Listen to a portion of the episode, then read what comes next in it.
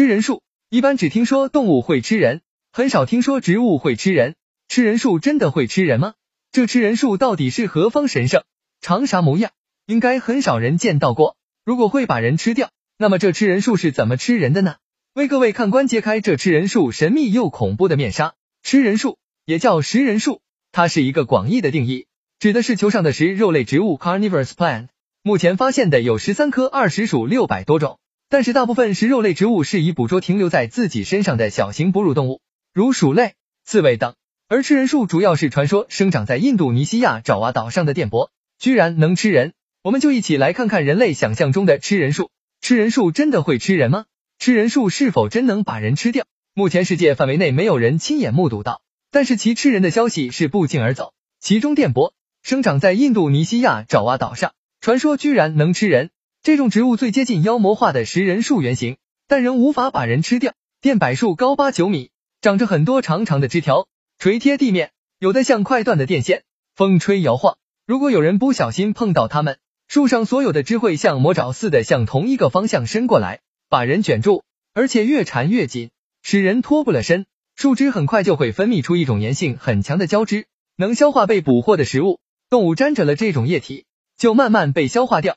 成为树的美餐。当电波的枝条吸完了养料，又展开飘动，再次布下天罗地网，准备捕捉下一个牺牲者。虽然是世界上最凶猛的树，但是爪哇岛上的当地人根据电柏树的脾气，先用鱼去喂它，等它吃饱了，就赶快采集它的树枝，因为它的树枝是制药的宝贵原料。电柏虽然凶猛，但终究斗不过人，最后还得乖乖的被人利用。吃人树是怎么吃东西的？吃人树跟其他的食肉植物的原理是一样的。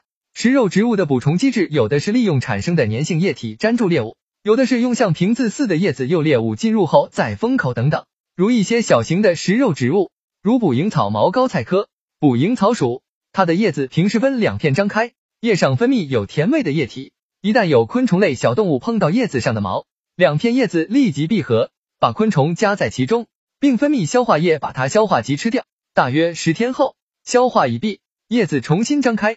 等候捕捉下一个猎物。又一类如猪笼草、瓶子草，叶子演化成瓶状，瓶口色彩鲜艳，并能分泌具有香味的蜜腺，吸引昆虫等小动物。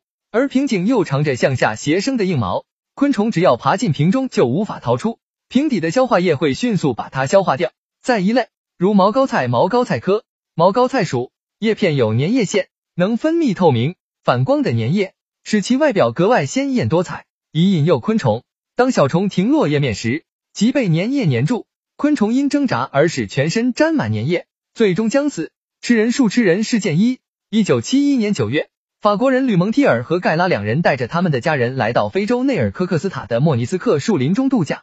两家人到达目的地后，吕蒙提尔带着他的儿子欧文斯和盖拉的儿子亚伯去丛林捡拾干枯树木，准备生火做饭。来到丛林深处，吕蒙提尔自己捡柴禾，两个孩子却自顾自的做游戏去了。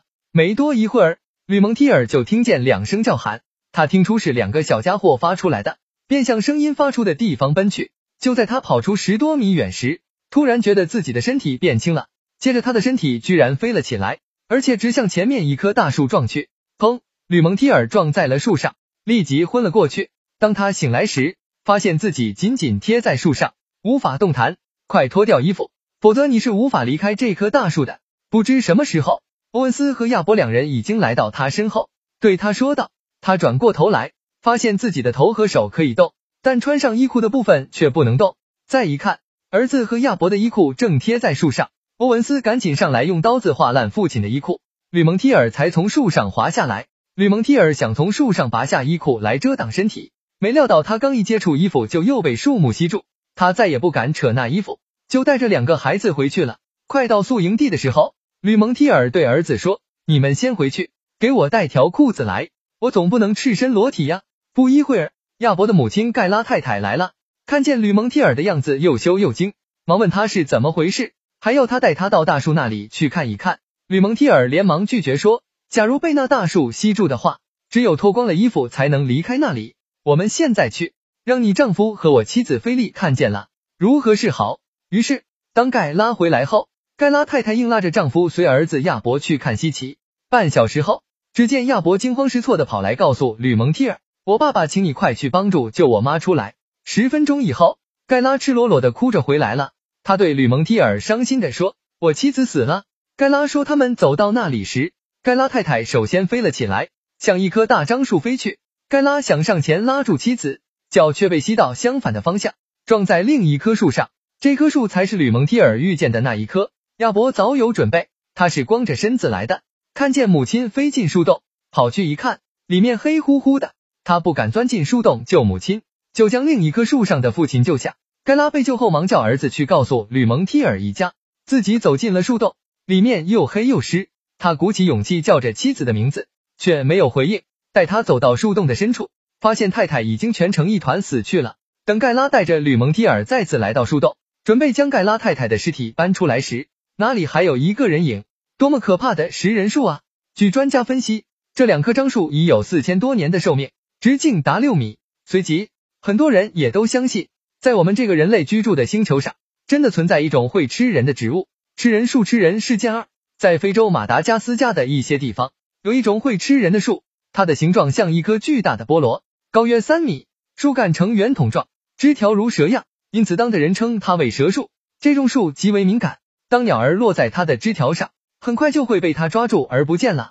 美国植物学家里斯尔曾在一九三七年亲身感受到蛇树的威力，他无意中碰到树枝时。手很快就被缠住，结果费了很大力气才挣脱出来，但手背被拉掉了一大块肉。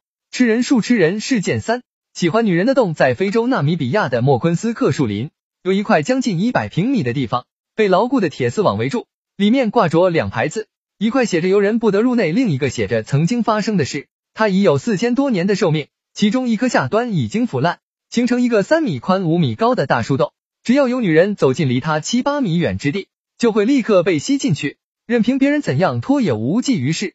一段时间后，被吸女人就会无影无踪，只剩下一些金银首饰。令人费解的是，这个树洞从来不吸男人，而另一棵树相距几米远，只对布料感兴趣，衣服挂在树上两小时就会不见。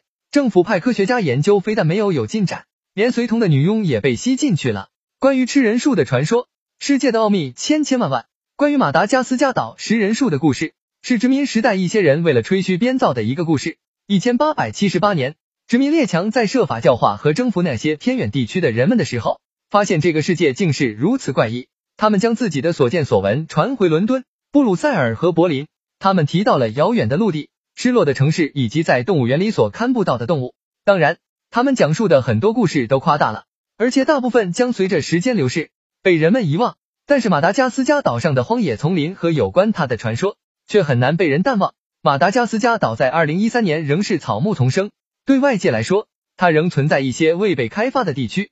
在这里生长的百分之九十的自然菌群，在世界其他地区根本看不到。它是一个丛林，一切都有可能潜伏在里面。德国探险家卡尔里奇博士 （Karl Lake） 手持弯刀，带领着一队当地的学居土著姆科多蝌蚪人进入丛林深处。到达一个空旷的时，里奇突然停下了脚步，眼前的景象是任何一个白人都不曾见过的。一根像八英尺高的菠萝里奇产生了一种不祥的预感，他开始跟他的英国助手交谈，并注意到那些当地人开始变得非常兴奋。他们把一名姆科多妇女推向那棵大树，并开始祈祷。该妇女喝了从食人树里渗出的一种非常奇怪的液体后，变得非常疯狂，开始歇斯底里的大喊大叫。圣歌在继续。只见那棵原本慵懒的像死了一样的残暴的食人树，突然恢复了野性的活力，卷须像蛇一样快速伸出，勒紧妇女的脖子和身体。使她无法呼吸，那个妇女的尖叫声变得越来越弱，最后完全消失了。这时树叶把她一层层包裹起来，直到不留一丝缝隙。十天后，李奇重新回到这个地方，然而他在那棵树下只看到一堆白骨，